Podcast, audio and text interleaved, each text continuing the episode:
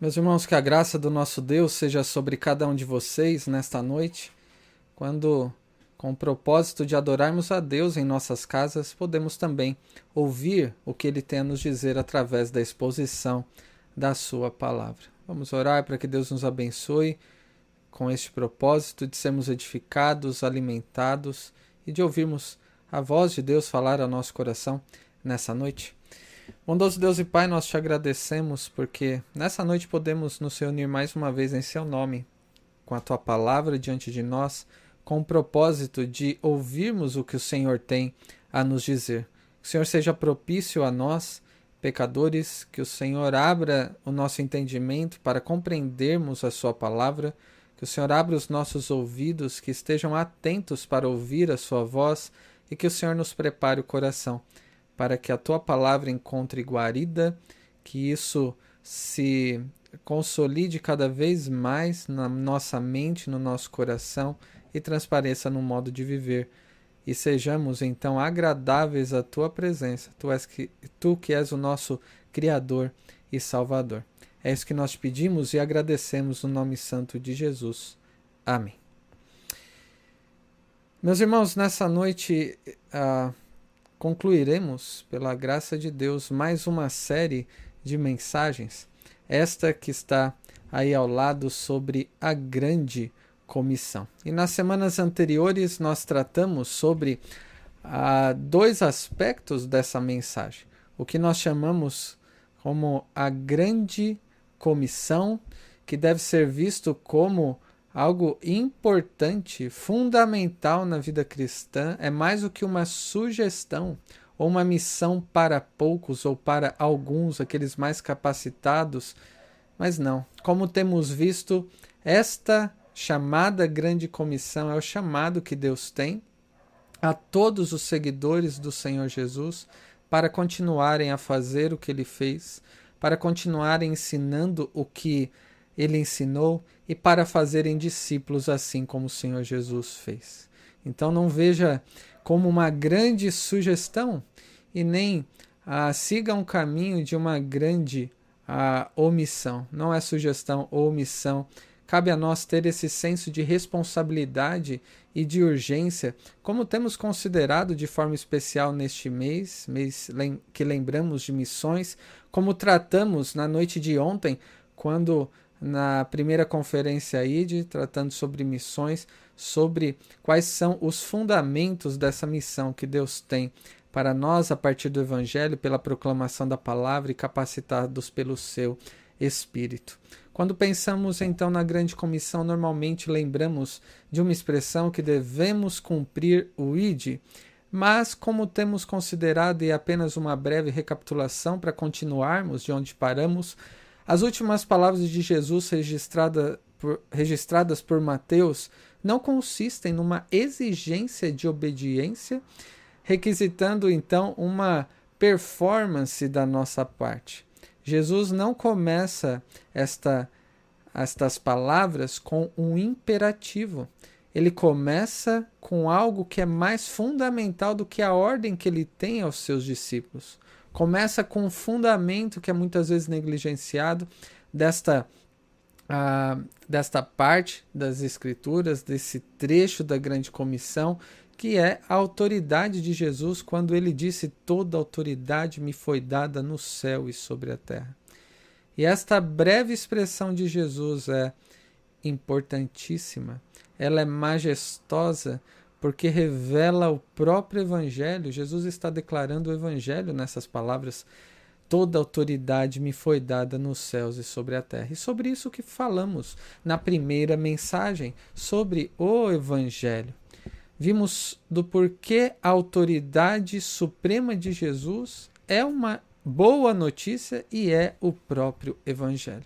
E na semana passada nós tratamos do versículo 19 até a primeira parte do versículo 20, ah, procurando responder a questão: qual é a missão da igreja? Que Jesus ordenou aos seus discípulos. Então, vimos sobre o tema missão. E nesta noite, nós chegamos à terceira mensagem sobre a grande comissão. Somente da última parte do versículo 20, nós leremos mais uma vez o texto que trata sobre a promessa. Então, a promessa é esta terceira mensagem sobre a grande comissão. E que diferença faz saber, neste contexto da grande comissão, você, como um discípulo de Jesus, saber da realidade da promessa que ele fez aos seus discípulos? Então, vejamos o que o Senhor Jesus nos disse a respeito desta promessa, dentro do contexto da grande comissão. Então, para isso, vou ler do versículo 18 até o versículo 20, palavras do Senhor Jesus que dizem assim: Jesus, aproximando-se, falou-lhes, dizendo: Toda autoridade me foi dada no céu e na terra. Ide, portanto, fazei discípulos de todas as nações batizando-os em nome do Pai e do Filho e do Espírito Santo, ensinando-os a guardar todas as coisas que vos tenho ordenado.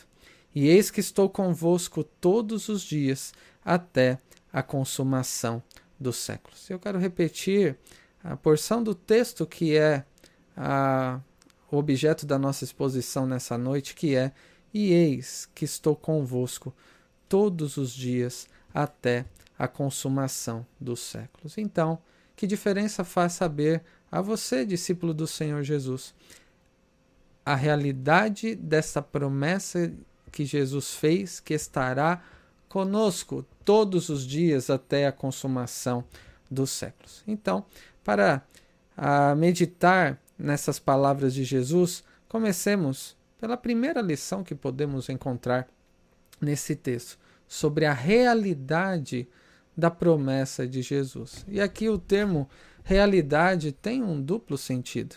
Em primeiro lugar, é verdadeira e pode fazer uma referência aí ao fato de que aquele que tem o, a, a autoridade no céu e sobre a terra, o Rei Jesus, como vimos na primeira mensagem, e é assim que o evangelista Mateus apresenta a pessoa e a obra de Cristo, ele é aquele descendente de Davi cujo reinado jamais terá fim, que foi vitorioso em tudo o que fez e assentou-se no local onde reina sobre todas as coisas.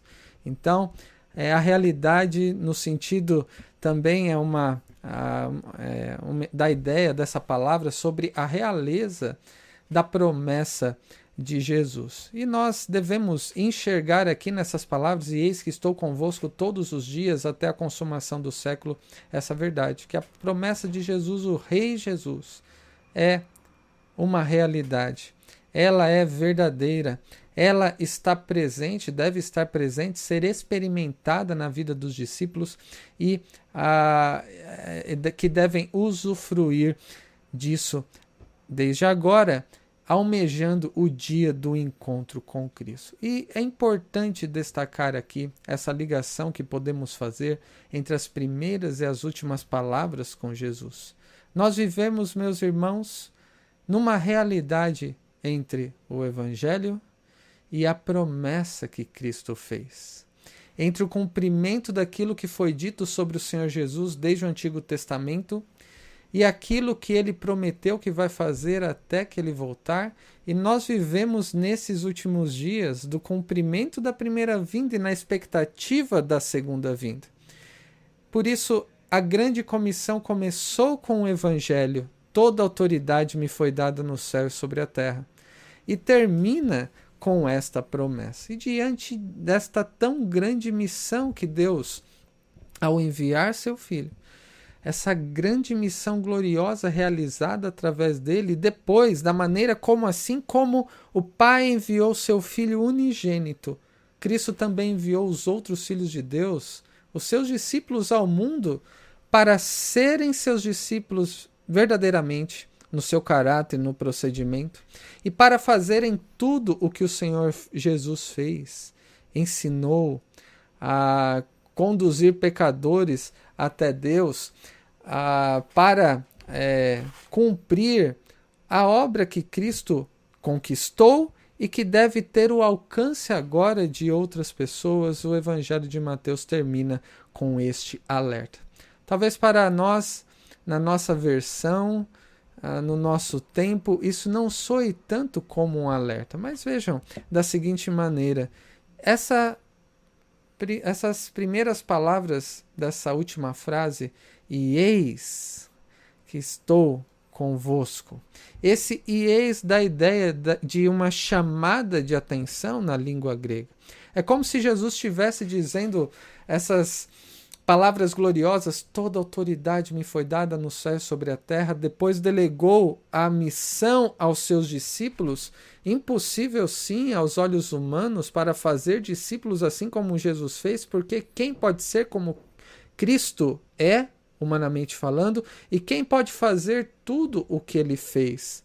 Jesus ele chama atenção, como se eles estivessem dizendo: "Ei, vocês que acabaram de ouvir que toda autoridade me foi dada, que acabaram de ouvir que vocês devem fazer discípulos onde quer que vocês vão, ensinando a guardar tudo o que eu vos tenho ordenado. Lembrem-se sempre de uma coisa importante. Como se eles tivessem ficado atordoados com essas duas primeiras expressões, e Jesus tocasse em seus ombros e dissesse: Ei, preste muita atenção, nunca se esqueçam sobre quem está enviando vocês ao mundo para fazerem discípulos, sob qual autoridade vocês devem realizar essa missão, que é sob a autoridade daquele que tem o domínio sobre céus e terra, que cumpriu já a missão que garantiu a vitória na missão de uma forma gloriosa. Não se esqueçam do Evangelho. À medida que vocês cumprem a missão e aguardam com expectativa o cumprimento das promessas que Deus fez através do seu Filho. Como é fácil, meus irmãos, perdermos isso de vista, não é verdade? Temos muita facilidade em cair numa situação em que olhamos mais para o que Deus nos ordenou fazer e nos empenhamos muitas vezes em fazer e nunca será o suficiente, como o fato de fazer discípulos e poderíamos perguntar aqui quantos discípulos você tem atualmente ou já teve no passado? E certamente muitos ficariam constrangidos por um lado e outros talvez soberbos do outro, outros ficariam preocupados. Mas temos essa tendência triste de ah, nos detemos mais no que Deus ordenou fazer e procurarmos realizar com as nossas próprias forças do que olharmos para o que Cristo fez por nós e ah, dependermos dele naquilo que pretendemos fazer. Isso, meus irmãos, deve nos ensinar então sobre esta realidade da promessa de Jesus, que é fundamentada no Evangelho, dessa missão que é um privilégio e não cabe a nós a vitória, a conquista, porque Cristo já fez isso e a ação do Espírito Santo é quem convence uh, o pecador. A grande comissão então começa e termina revelando a graça de Deus sem depender dos nossos méritos. E é importante você perceber isso. Começa sem seus méritos, porque começa no Evangelho. Continua com o que Deus fará através de nós e não pelo que nós pretendemos fazer em relação a Deus, na nossa missão de sermos testemunhas fiéis do Senhor. E termina com o que Deus fará por nós através das suas promessas. Então veja essa grande comissão nessa tripla perspectiva. Começa com o que Deus fez por nós, revelando o seu evangelho em Cristo Jesus. Continua com o que Deus fará através de nós, através do nosso testemunho, da missão que ele nos confiou, e termina com o que ele fará por nós, através das suas promessas. E viveremos todos os dias que Deus nos der de vida, entre este evangelho revelado nas Escrituras e as promessas de Deus. Enquanto isso, seremos transformados pelo pelo mesmo evangelho que recebemos e devemos compartilhar. Seremos instrumentos e meros instrumentos, e isso já é motivo de honra, glória a Deus, honra e privilégio para nós em sermos instrumentos de transformação de vida e usufruindo e tendo a esperança naquilo que Deus prometeu que já devemos experimentar desde já essa expectativa crescente sobre as promessas que ainda faltam serem cumpridas, mas já experimentando a presença de Jesus que prometeu estar conosco todos os dias até a consumação do século. Isso nos leva à segunda lição que devemos ver neste texto, sobre a diferença da presença de Jesus. E falar sobre a diferença da presença de Jesus, devemos pensar também na sua ausência. Frustrante aos discípulos, mas foi certamente necessária. E por que frustrante? Pensem nos discípulos. Ao saberem, ao ouvir Jesus dizer que ele deveria passar pela cruz, e muitos queriam até, alguns queriam dissuadi-lo, como o apóstolo Pedro, dessa ideia. E depois ele morrer, essa separação que eles tiveram com a morte de Jesus, que num cântico que eu gosto muito sobre a Filipe, alguém que era prático, ah, em que o cântico expressa o entendimento de Felipe à luz das Escrituras da seguinte maneira, maneira, ao pensar sobre a separação da cruz: ai, como dói, dói tanto e fere a separação. É como quebrar o encanto, perder de pronto a ilusão. Cristo, meu mestre amigo, quisera compreender, saber que esta hora amarga tinha que um dia acontecer. E na linguagem do poeta nessa música, a Felipe, né, é, expressou em suas palavras de que me valerá saber que caminha Jesus, vida, verdade e luz, enquanto encontro-me a perguntar como equacionar a inevitável cruz que vem nos separar e a solidão conduz. E o pedido de Felipe, Senhor, mostra-nos o Pai, isto nos bastará. Essa linguagem ah, pelo poeta ao interpretar o sentimento de Felipe no desejo de conhecer o Pai, o sentimento que os discípulos experimentaram de frustração em achar que Cristo era o Messias, mas depois o, o rei tão grande e glorioso morreu numa cruz de forma maldita. Foi certamente frustrante para eles, e aqui mais uma vez pode ser um momento de frustração. Imagine você depois de Jesus ter morrido, ressuscitado, passar um tempo com ele. Agora Cristo vai embora. Ele ressurreto, glorificado, o que mais eles poderiam querer? A presença de Jesus. Isso lhe seria suficiente? Então, quando Cristo vai embora, ele pode ter gerado frustração se os discípulos não compreendessem a real necessidade de que ele fosse. E para apontar para essa ausência de Cristo necessária pelas próprias palavras de Jesus, eu quero ler o texto de João, capítulo 15, a partir do versículo 26, que Jesus diz o seguinte: Quando, porém, vier o Consolador, que eu vos enviarei da parte do Pai, o Espírito da Verdade que dele procede, esse dará testemunho de mim. E vós também testemunhareis, porque estáis comigo desde o princípio. Jesus falou muitas vezes sobre a necessidade de sofrer, de ressuscitar e falou também da necessidade que ele fosse embora por um tempo até a sua segunda vinda, para que o Consolador, o Espírito Santo, pudesse vir e testemunhar acerca de Cristo, revelar quem ele é, lembrá-los do que ele fez, para que eles fossem testemunhas capacitadas pelo Espírito para anunciar o Evangelho, para que a pessoas perdidas pudessem ser salvas. E Jesus, ele ah, se deparando com este escândalo da parte dos discípulos, desse sentimento de frustração, ele diz: Tenho-vos dito estas coisas para que não vos escandalizeis. Eles vos expulsarão das sinagogas, mas vem a hora em que todo o que vos matar julgará com isso tributar culto a Deus. Isso farão porque não conhecem o Pai nem a mim. Ora, estas coisas vos tenho dito, para que quando a hora chegar vos recordeis de que vô-las disse. Não vô-las disse desde o princípio, porque eu estava convosco.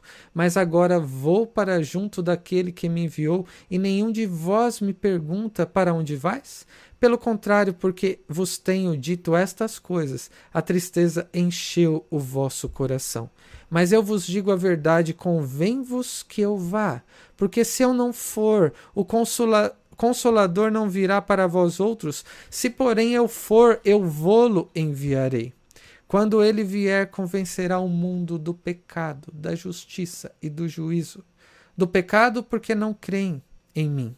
Da justiça, porque eu vou para o Pai, e não me vereis mais. Mas do juízo, porque o príncipe deste mundo já está julgado. Tenho ainda muito que vos dizer, mas vós não o podeis suportar agora. Quando vier, porém, o Espírito da Verdade, ele vos guiará a toda a verdade, porque não falará por si mesmo, mas dirá tudo o que tiver ouvido e vos anunciará as coisas que hão de vir. Ele me glorificará, porque há de receber do que é meu e vou-lo-á de anunciar. Jesus então expressou a necessidade de que ele fosse para realizar o último ato da sua obra salvadora, que foi derramar o seu espírito, para que habitasse na, uh, nos seus discípulos, os autorizando a falar em seu nome, os capacitando a anunciar o evangelho, os movendo ao testemunho, transformando de uma maneira que pudessem a abençoar com a propagação do Evangelho, fazendo lembrar de tudo o que Cristo fez. E vemos na vida, na disposição dos discípulos, mudanças. Deste período em que Jesus esteve com eles e depois, da maneira como ah, eles ficaram após o dia do Pentecostes. Mas antes do Pentecostes, nós vemos esta este questionamento da parte dos discípulos, da expectativa que tinham sobre ele e que poderia estar sendo frustrada naquele momento porque ainda não compreendiam todas as coisas. Em Atos 1, de 6 a 9, nós lemos: Então os que estavam reunidos lhe perguntaram: Senhor, será este o tempo em que restaures o reino a Israel? Quando que o Senhor vai assumir o seu governo, é colocar né, a, a, todas as coisas debaixo da sua autoridade, cumprir as suas promessas feitas desde o Antigo Testamento? E a resposta de Jesus disse: Não vos compete conhecer tempos ou épocas que o Pai reservou pela sua exclusiva autoridade. Mas recebereis poder, era esta a preocupação que os discípulos deveriam ter. E é esta preocupação que eu e você também devemos ter. Recebereis poder ao descer sobre vós o Espírito Santo, e sereis minhas testemunhas, tanto em Jerusalém como em toda a Judéia e Samaria e até os confins da terra. Dita essas palavras, foi Jesus elevado às alturas, à vista deles, e uma nuvem o encobriu dos seus olhos. E então dois anjos apareceram, afirmando que, do mesmo modo ah, que Cristo foi assunto ao céu, ele voltará como o viste subir. Então, Cristo falou sobre a necessidade de que ele fosse para que derramasse o seu Espírito sobre a igreja, para que o Consolador viesse, para que através do Espírito ele pudesse cumprir essa promessa: estarei com vocês todos os dias até a consumação dos séculos. Isso nos faz pensar que, além de ser uma verdade uh, frustrante no primeiro momento, mas necessária sobre a ausência de Cristo, foi através dessa ausência que Cristo se fez presente, através do seu Espírito, o que é uma verdade, meus irmãos, que encoraja que consola. É encorajadora porque nessa missão impossível que Deus nos confiou do, da perspectiva humana, nós somos capacitados pelo Espírito que habita em nós a sermos fiéis testemunhas, instrumentos nas mãos de Deus para fazer com que o Evangelho chegue a outras pessoas e possam ser convencidas pelo mesmo Espírito que operou em nós a, do pecado, da justiça e do juízo, como Jesus disse. No próprio livro de de Atos, nós vemos no primeiro versículo o propósito da escrita de Lucas ao escrever. Escrevi o primeiro livro ao Teófilo, relatando todas as coisas que Jesus fez, começou a fazer e a ensinar. O relato sobre o que Jesus fez e, a, e ensinou continua a ser contado no livro de Atos sobre o que Jesus continuou a fazer e a ensinar através da igreja depois que recebeu o Espírito. Por isso que vemos os apóstolos com toda intrepidez anunciando a Cristo. Por isso que vemos que a maioria dos apóstolos, exceto João, que morreu ah, idoso, ainda que tenha sido perseguido, tenha ficado exilado na ilha de Patmos, onde escreveu o Apocalipse que lemos ah, nesta manhã, nós vemos aqui ah, como até mesmo Tomé e todos os discípulos pregaram com intrepidez, continuaram a fazer o que Cristo fez. Sinais, prodígios naquele primeiro momento da história, confirmando, testificando que eles eram ah, o modo como Cristo, através do Espírito que foi derramado, continuou a realizar a sua missão. Nós vemos também um motivo para consolo, além de encorajamento, porque não depende de nós. Depende do que Cristo fez por nós. E dependemos do Espírito que habita em nós, que também agirá quando e como ah, lhe apraz para falar aos corações, abrir o entendimento para que ah, correspondam à mensagem do Evangelho e sejam salvos. Mas há também aqui uma palavra de consolo. Na presença real do Deus presente conosco. Aquele que foi chamado desde o início do Evangelho de Mateus, lá no capítulo 1, versículo 23, pelo nome de Emanuel, que significa o Deus conosco. Meus irmãos, nos acostumamos com essas palavras, e eis que estou convosco todos os dias até a consumação do século.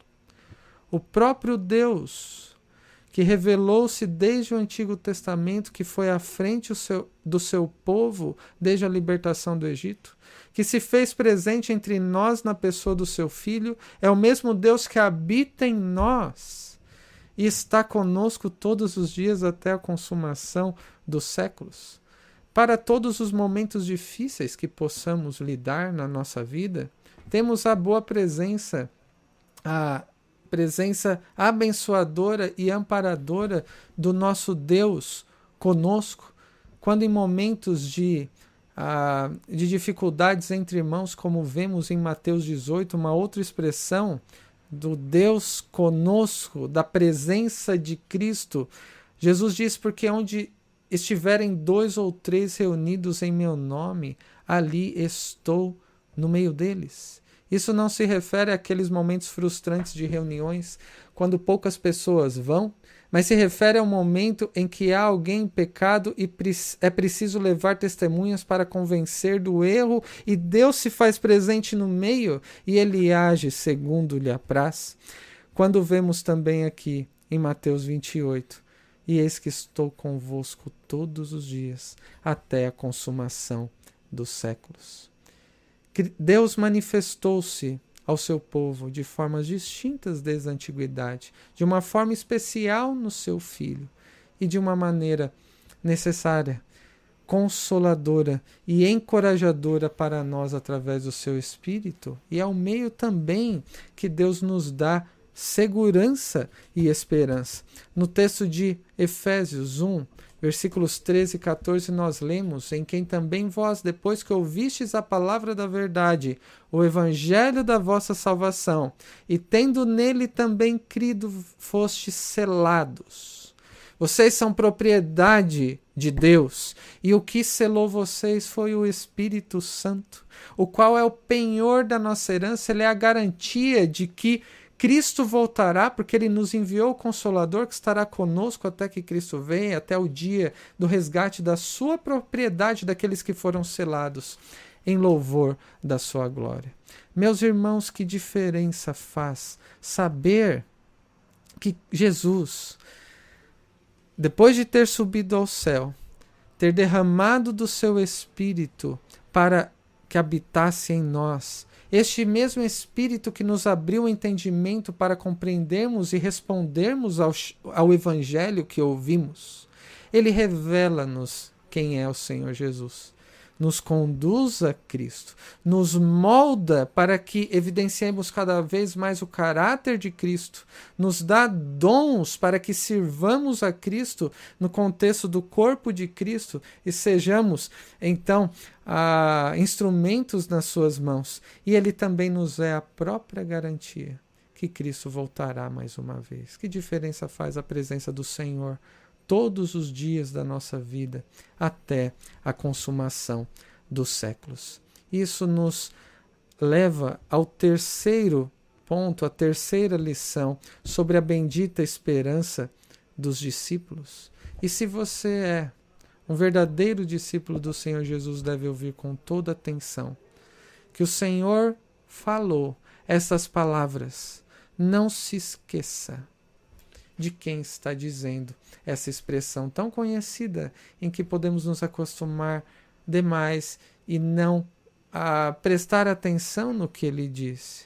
Sobre a diferença que faz Cristo conosco vindo no passado para a nossa salvação estando presente através do seu Espírito de uma forma consoladora, encorajadora e que nos é necessária para a nossa transformação e para a nossa perseverança até o último dia. Mas isso também nos dá a bendita uma bendita esperança, que somente um verdadeiro discípulo do Senhor pode ter.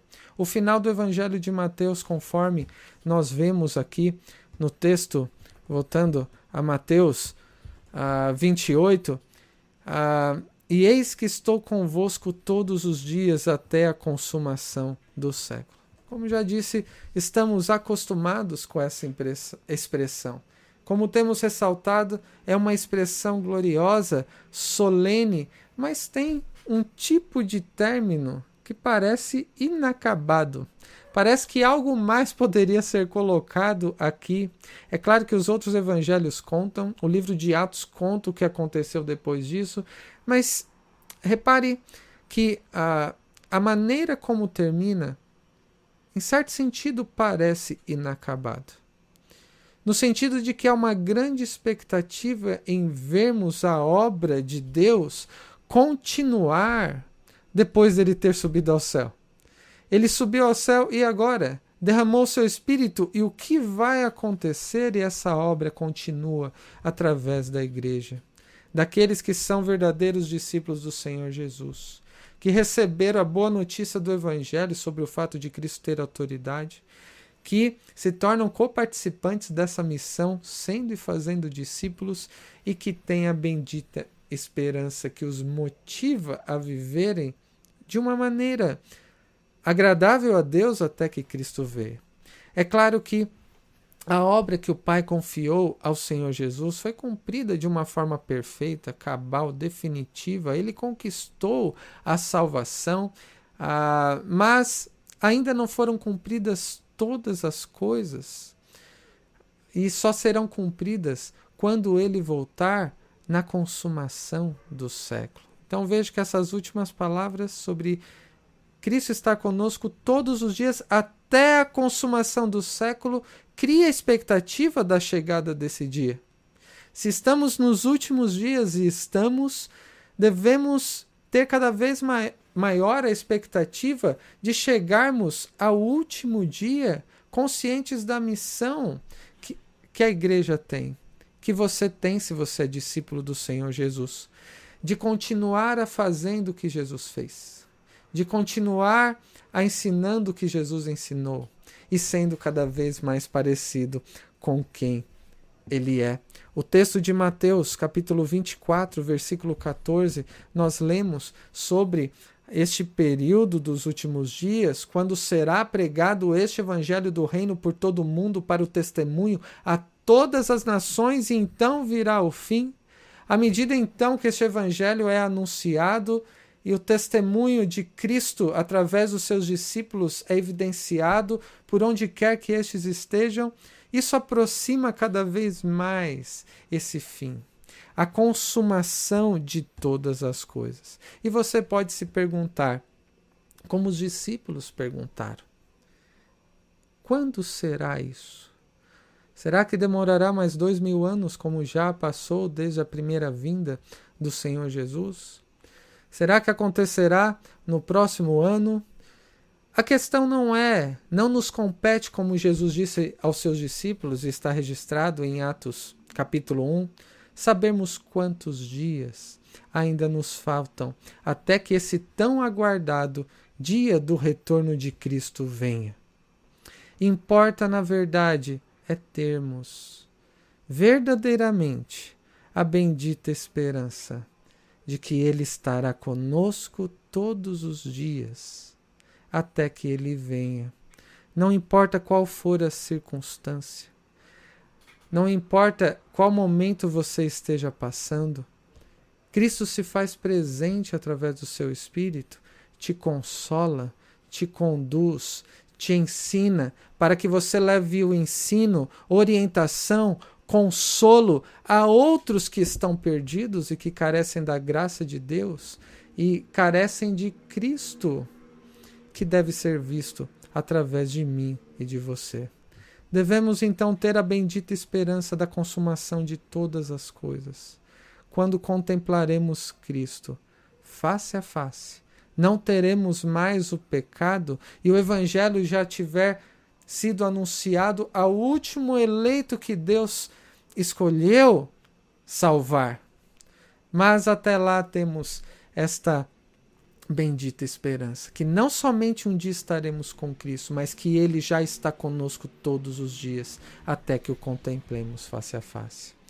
Meus irmãos, perseveremos então, firmes neste propósito de compreendermos mais sobre a missão de Deus neste mundo, a missão redentora o fato de que Deus se propôs a salvar pecadores como eu e como você, e não percamos jamais de vista o que é o Evangelho de Deus, que, como vimos pela manhã, o fato de Deus desviar a sua ira de nós, colocá-la sobre o seu filho e nos dar graça, que isso nos constranja, que isso nos mova, a partir dessa perspectiva do Evangelho de Deus, nos mova ao testemunho, a cumprirmos a missão que ele nos confiou, que é anunciar quem é Jesus, o que ele veio fazer nesse mundo e o que tem feito na minha e na sua vida. Colocando a esperança na, nas promessas que ele nos deixou, como esta, que ele estará conosco todos os dias até a consumação dos séculos, quando estaremos juntos diante do seu trono louvando e exaltando-o pela sua obra de salvação e servindo com integridade, em perfeita santidade, por toda a, a eternidade, e que isso seja uma bendita esperança guardada cada vez mais por mim e por você. Vamos orar. Bondoso Deus e Pai, nós te louvamos e agradecemos porque nessas últimas palavras do Senhor Jesus, nós nos deparamos com o Evangelho, sobre o fato de que o Senhor recebeu toda a autoridade no céu e sobre a terra por tudo que ele fez enquanto esteve neste mundo. Nós te louvamos também porque o Senhor nos dá o privilégio de sermos teus filhos. O Senhor nos adota como filhos através de Cristo. E à medida que aprendemos acerca dele, e somos conformados a Ele, podemos ser também discipuladores, compartilhando de quem é Jesus e de, do que fez por nós. E o Senhor também nos dá esta promessa, ressaltando o fato de que não dependemos de nós, nem para fazermos parte do seu povo, nem para cumprirmos a missão que o Senhor nos confiou, e nem que estaremos sozinhos nisso durante os dias da nossa vida. Que o Senhor nos dê a devida noção do privilégio que temos de sermos chamados teu filho, teus filhos. Que o Senhor nos dê uh, o senso de urgência para falarmos do Evangelho da maneira como o Senhor nos possibilita, quer tenhamos oportunidade, quer não, e que este anúncio tenha frutos para a sua glória. À medida que experimentemos da sua presença em momentos de dificuldade, em momentos em que anunciamos do Evangelho, e que outros, assim como nós, atendam ao chamado do Evangelho e possam ser salvos, assim como nós fomos.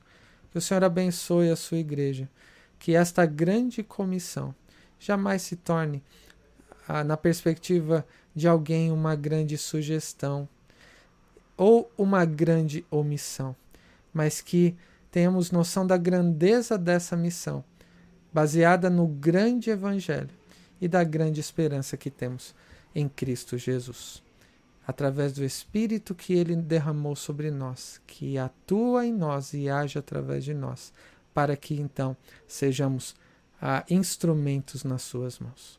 É isso que nós te pedimos e agradecemos no nome de Jesus. Amém.